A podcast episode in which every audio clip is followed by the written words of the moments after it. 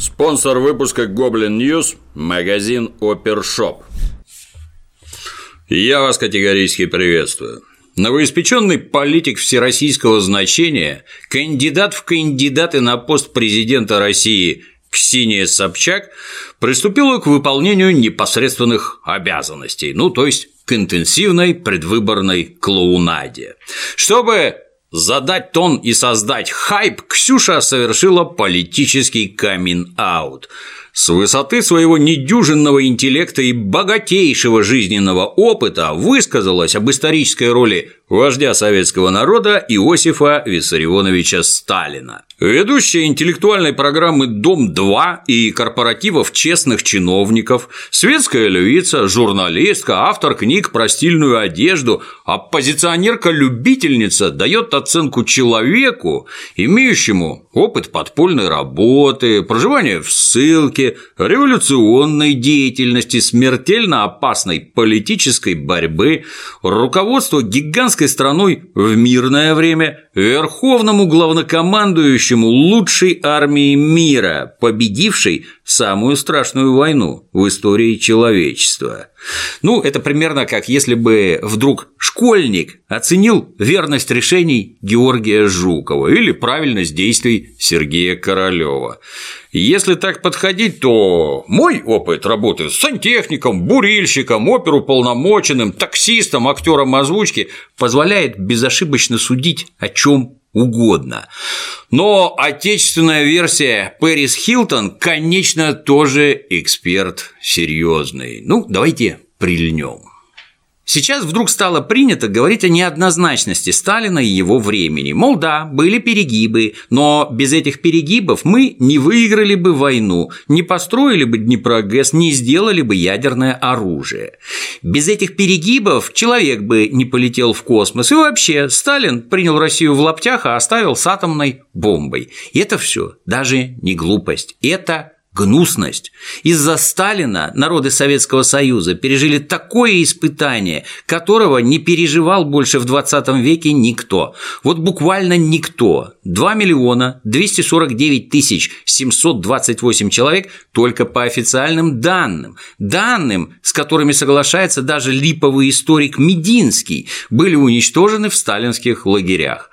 Больше двух миллионов человек – мужчины, женщины, дети – это только по статье «Измена Родине» и другим политическим статьям. Тут нет миллионов погибших в гражданской войне, нет умерших от голода, коллективизации, нет миллионов канувших в начале войны из-за того, что было полностью уничтожено командование Красной Армии.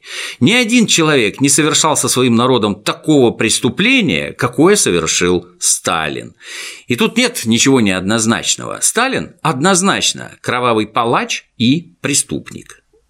Следует понимать и помнить важную вещь не только про гражданку Собчак, но и про остальных наших либералов, ненавидящих Сталина.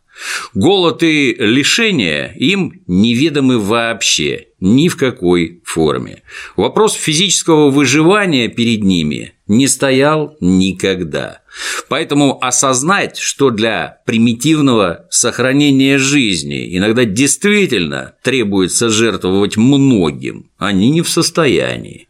Сытый голодного не разумеет, ну, даже если смотрит на него из окна лимузина. А уж если голодный жил давным-давно, в совершенно других реалиях говорить вообще не о чем.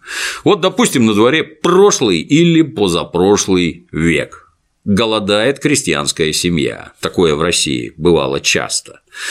Уже сожрана скотина, Сожрана собака, сожраны изловленные в хате крысы, закончились кожаные изделия. Все запасы еды сожраны еще до скотины. Оставшись без еды всего через несколько дней, человеческий мозг начинает работать ну, не по законам сытого, а по законам голодного. Поэтому семья начинает присматриваться к маленьким детям и старикам, ну, к тем, кто наименее полезен для выживания семьи. И выбор заключается не в том, нужна ли в обсуждаемой нами избе демократия. Нет, надо выбрать, накормить внучку бабушкой или бабушку внучкой. Вам Доводилось такое испытывать? Ну, хорошо, если нет. Демократическим голосованием подобные вопросы не решаются. Для этого должна быть стальная и неоспоримая воля главы семьи. Людей, доживших до весны, на внучке с бабушкой, категорически не следует судить по законам морали, принятой в рядах любителей хамона и пармезана. Это очень серьезная ошибка. И тех, кто ближе к голоду, чем вы, ну или просто чуть-чуть умнее, ваши неадекватные суждения будут только смешить и будить в этих людях вполне заслуженную вами ненависть. Наша страна в начале прошлого века была разорена не большевиками. Разорили нашу страну сразу две войны – русско-японская и Первая мировая, обе просранные царем по кличке Нити, стоявшим во главе кубла вырожденцев, именовавшихся тогда аристократией. И когда германский фронт вытянул из России все соки, выбор был незатейливый, ну, примерно как в той избе. Можно было бросить под сапоги врага сразу всю страну, убив тем самым миллионы без надежд на восстановление, ну или принести кого-то в жертву. На вас груз таких решений не лежал, вам повезло. Но продразверстку, если вдруг кто-то не в курсе, организовали вовсе не большевики. Продразверстка заработала в 1916 году, потому что воюющей армии стараниями добрых кулаков остро не хватало хлеба. Ну и что лучше, умирающий в тылу от голода крестьянин или неспособный дать отпор врагу и гибнущий на фронте голодный солдат? Или немецкая армия в Питере и Москве? Ну, когда Ники устал от таких сложных дел и слился, на его место встало сугубо демократическое правительство. Правительство это состояло из самых лучших прогрессивных умов того времени. Многие, возможно, удивятся, но при этих прекрасных людях у руля в деревнях было нечего жрать. Такой вот парадокс. А затем пришли большевики, обещавшие крестьянам существенное улучшение крестьянской доли, но и они смогли ослабить доставшееся в наследство ермо только в 1921 году. Просто потому, что вместо заботы о собственных гражданах приходилось отбиваться от самой разнообразной сволочи, рвавшей Россию на части. Кстати, поинтересуйтесь, какой ад периодически устраивали благородные царские генералы и адмиралы во время гражданской войны на подконтрольных им территориях.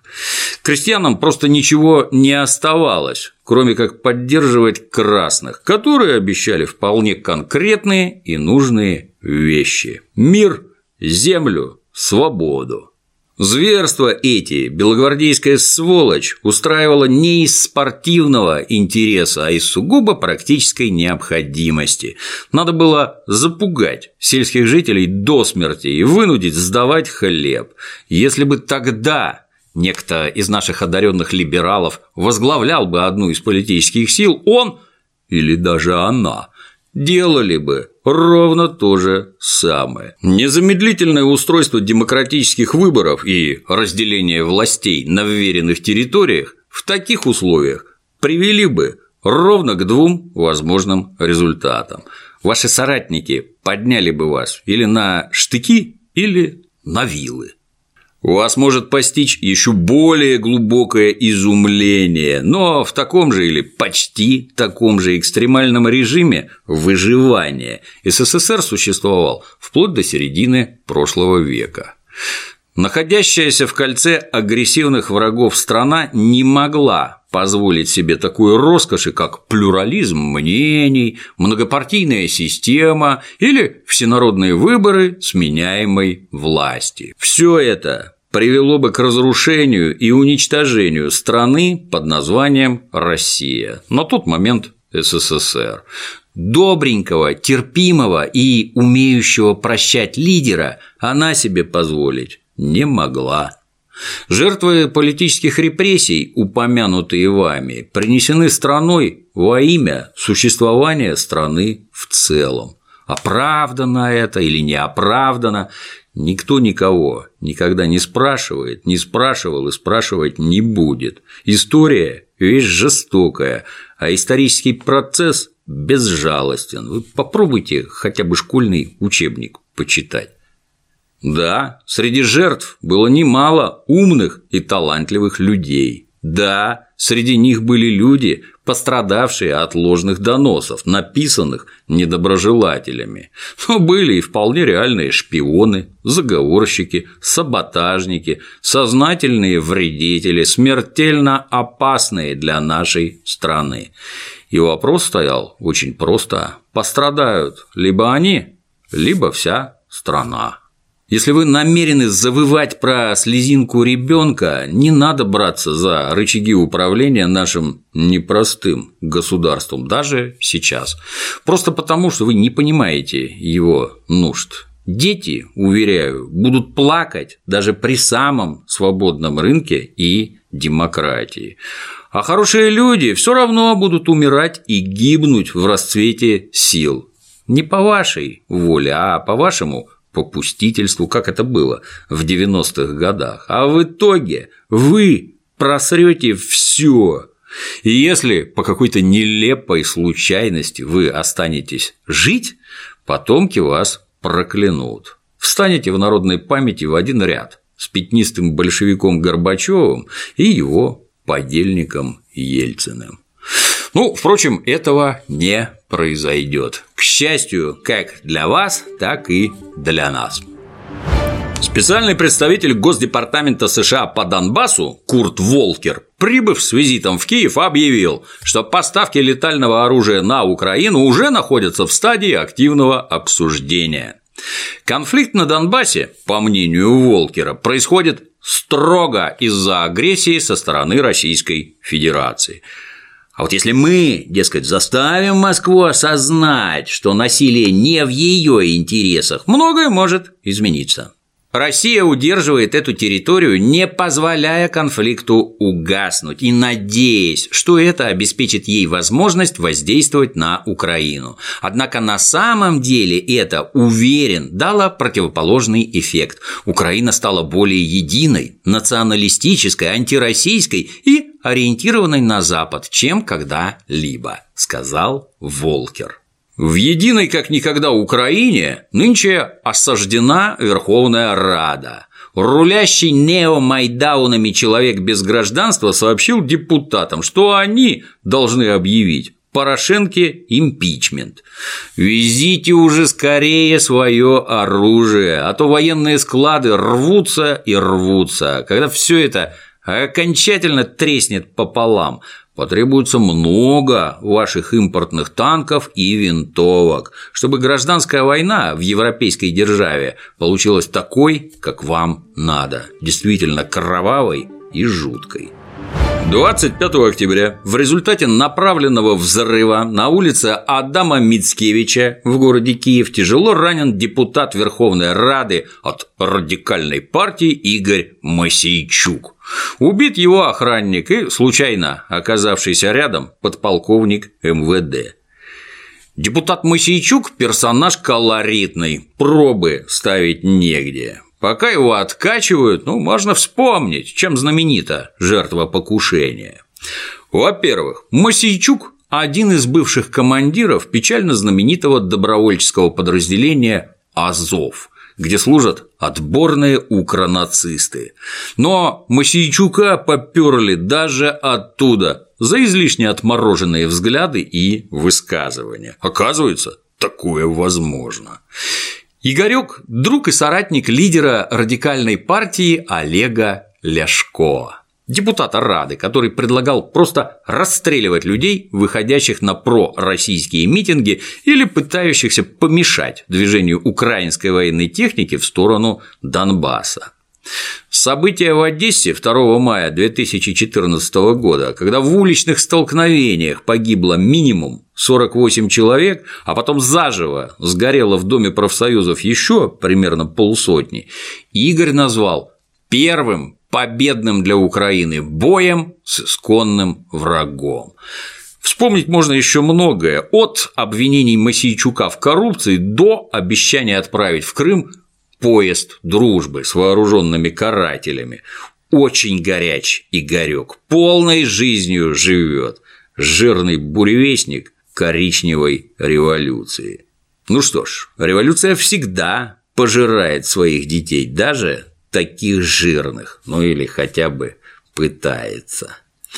А 30 октября грохнули знаменитую родительницу за свободную Ичкерию, снайпершу, героиню Майдана, а то и уроженку Одессы Амину Акуеву, ну, которая на самом деле Наталья Никифорова.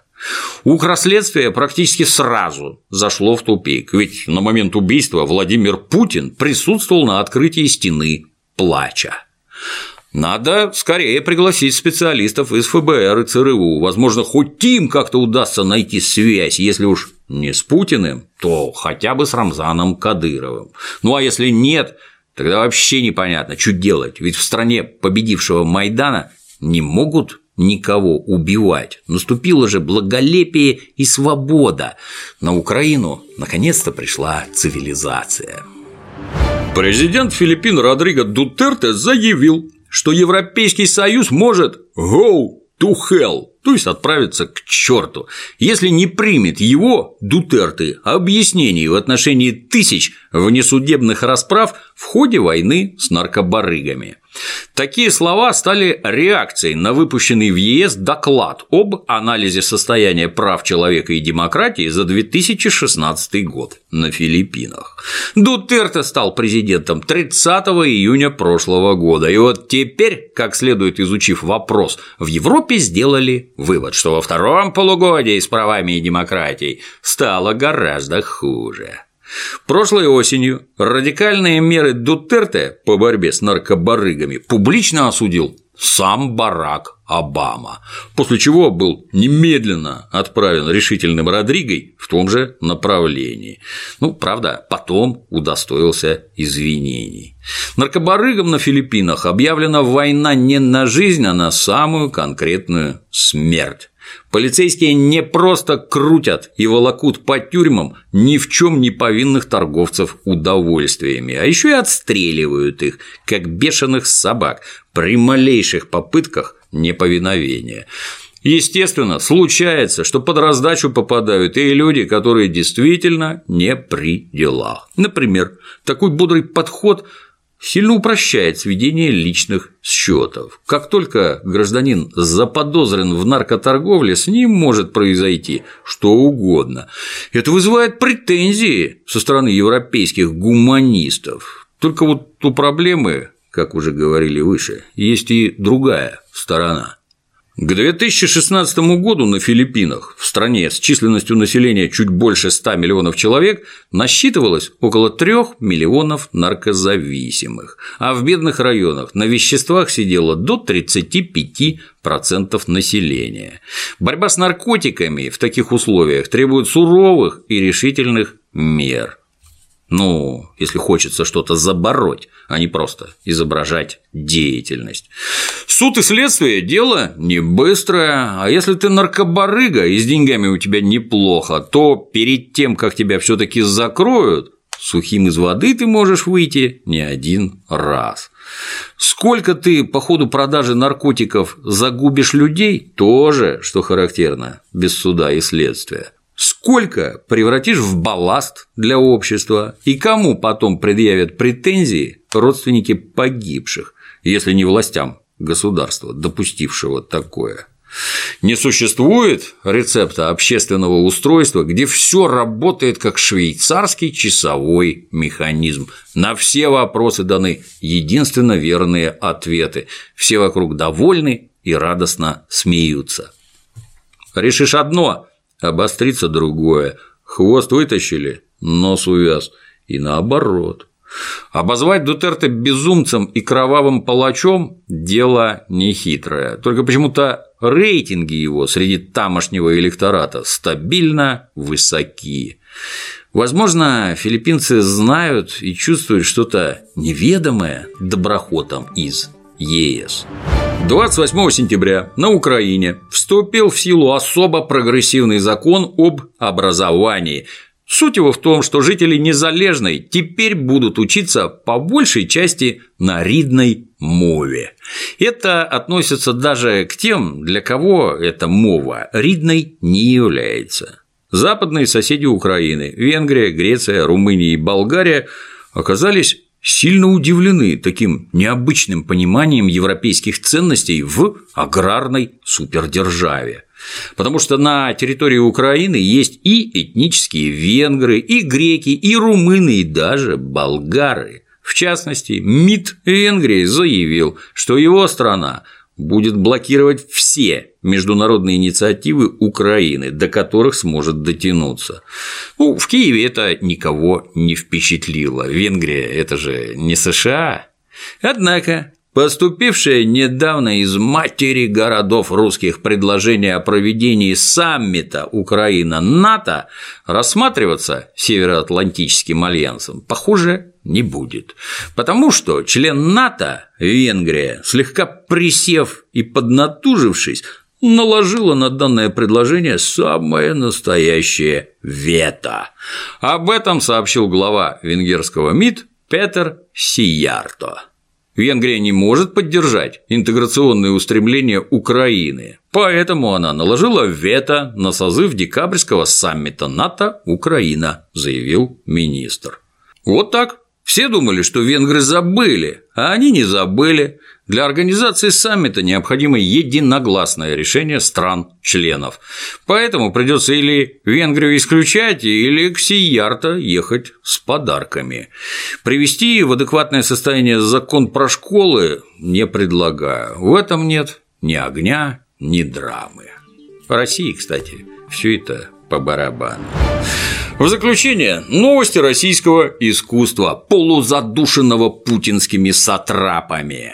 Следственном комитете подтвердили слухи о том, что по делу режиссера Серебренникова задержана директриса Российского академического молодежного театра Софья Апфельбаум.